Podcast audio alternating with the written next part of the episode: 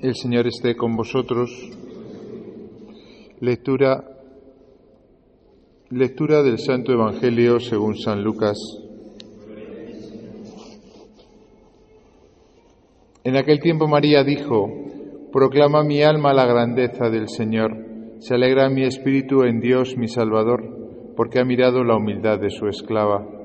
Desde ahora me felicitarán todas las generaciones, porque el poderoso ha hecho obras grandes en mí. Su nombre es santo y su misericordia llega a sus fieles de generación en generación. Él hace proezas con su brazo, dispersa a los soberbios de corazón, derriba del trono a los poderosos y enaltece a los humildes. A los hambrientos los colma de bienes y a los ricos los despide vacíos.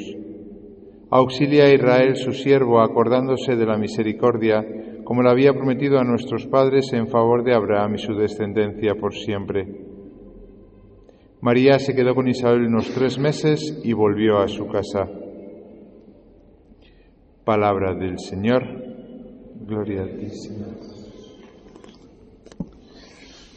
Bueno, pues unas breves palabras sobre este Evangelio que acabamos de leer, que todos conocemos, que es el Magnificat, como se suele llamar en latín. Proclama mi alma la grandeza del Señor. Magnificat.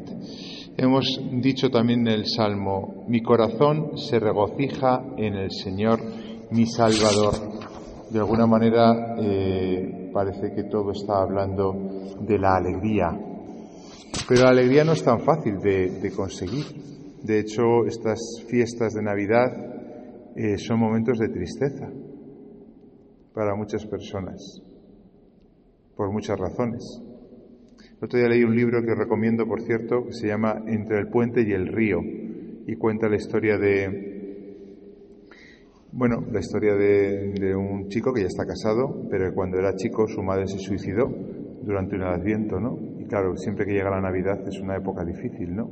Y contaba cómo, pues, todo el tema del suicidio, eh, todo el tema del drama de de tantas personas que no tienen alegría para vivir, no tienen fuerza para vivir, ¿no? Y contaba cómo él lo ha superado, es un testimonio de fe muy bonito, ¿no? Pero decía que siempre en Navidad había ese fantasma de la tristeza que le venía, ¿no? Y quizá todos tenemos un poco también como los sentimientos más a flor de piel durante estos días de, de Navidad, ¿no? Nos reunimos con la familia, y hay veces que ya no nos reunimos con la familia. Yo cuando era, tenía vuestra edad me reunía con, con mi abuela materna, ¿eh? con, con, toda la familia de... y ya murieron mis abuelos y ya no, no, no, nos hemos vuelto a reunir, ¿no? Entonces es normal, ¿no? Que de alguna manera en estas épocas en las cuales parece que te, te fuerzan a estar alegre, alguno diga, pues es que no tengo razones para estar contento, para estar alegre, ¿no? Esta mañana leía la, la crítica de, de, cine, ¿no? De, ya, os dije cuando vino Ana Sánchez de la Nieta, que yo sigo dos críticas de cine. Una, la de Ana Sánchez de la Nieta, y otra, la de Pantalla 90, que es de la Conferencia Episcopal, ¿no? Y ponía el tráiler de una película que sale eh, hoy, si no me equivoco, y en el tráiler decía una frase que me ha llamado la atención. Dice, la felicidad consiste en seguir deseando aquello que ya tienes, pero a ti no te tengo, le dice en el tráiler él a ella.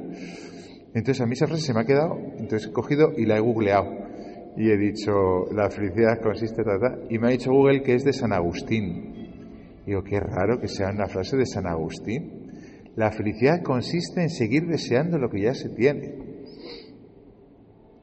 Luego le he preguntado a ChatGPT y ChatGPT me ha dicho que no, que no es de San Agustín, que es de Dale Carnegie, que es otro eh, que escribe libros. Bueno, no sé si será de Dale Carnegie o de San Agustín, ¿no? Pero lo cierto es que el tema de la felicidad, ¿no? No se resuelve con el tener. Lo que le dice eh, en el tráiler eh, este que está enamorado de la otra, ¿no? A ti no te tengo y si te tuviese quizás sería feliz. No es verdad. Si nuestra vida lo, experimentamos continuamente, ni siquiera lo más sublime que puede ser pues el amor humano, ¿no? De todas las realidades que, vemos, el amor entre padres y hijos, la familia que, que tenemos, a veces ni siquiera tampoco terminamos de, de estar felices, ¿no? Luego el poseer, el tener, no siempre nos hace felices. O mejor dicho, hay que reconocer que no nos hace felices como deseamos. Si la frase se puede interpretar en el sentido espiritual, y si es verdad que San Agustín la dijo, que no estoy seguro, es eh, respecto a Dios, porque Dios es lo único que puedes tener y puedes seguir deseando, porque Dios, al ser infinito, lo puedes tener pero no lo tienes. ¿Quién de nosotros puede decir que conoce completamente a Dios? Ninguno de nosotros. ¿Quién de nosotros puede decir que ha experimentado completamente el amor de Dios, que se ha identificado completamente con Jesús, con Jesucristo, que, que no sé, que, que, está dispuesto a amarle, ¿no? Completamente. No, todos tenemos la experiencia con Dios de que nos quedamos cortos. Entonces, en ese sentido sí que es verdad que Dios le puedes tener, pero a la vez hay mucho que deja. Por eso Dios, como dice San Juan de la Cruz, es como el que te hiere y tú vas detrás de él, como el ciervo herido, ¿no? En ese famoso poema que San Juan de la Cruz hizo, ¿no? En el cual el cántico espiritual cuenta cómo el alma herida por Dios le va buscando, le va buscando y a veces le confunde con la belleza de las criaturas, pero no está ahí y sigue buscando y sigue buscando. Mirad, la Navidad es precisamente eh, la razón para estar felices y para estar contentos. ¿Por qué? Pues porque tenemos todo un Dios, que esto nunca nos entrará en la cabeza a los cristianos, todo un Dios que ha dejado su comodidad, que ha dejado de mirarse a sí mismo, que ha dejado esa dinámica de tener, de poseer, del poder, que es la que nosotros nos hace a veces creer que, es la, la clave de la felicidad, y se ha hecho uno de nosotros y ha querido nacer y además nacer como nace en suma pobreza y luego ser emigrante y luego ser perseguido y luego vivir austeramente muchos años trabajando escondido, es decir, nuestra vida. Y nos ha de alguna manera enseñado a ser felices.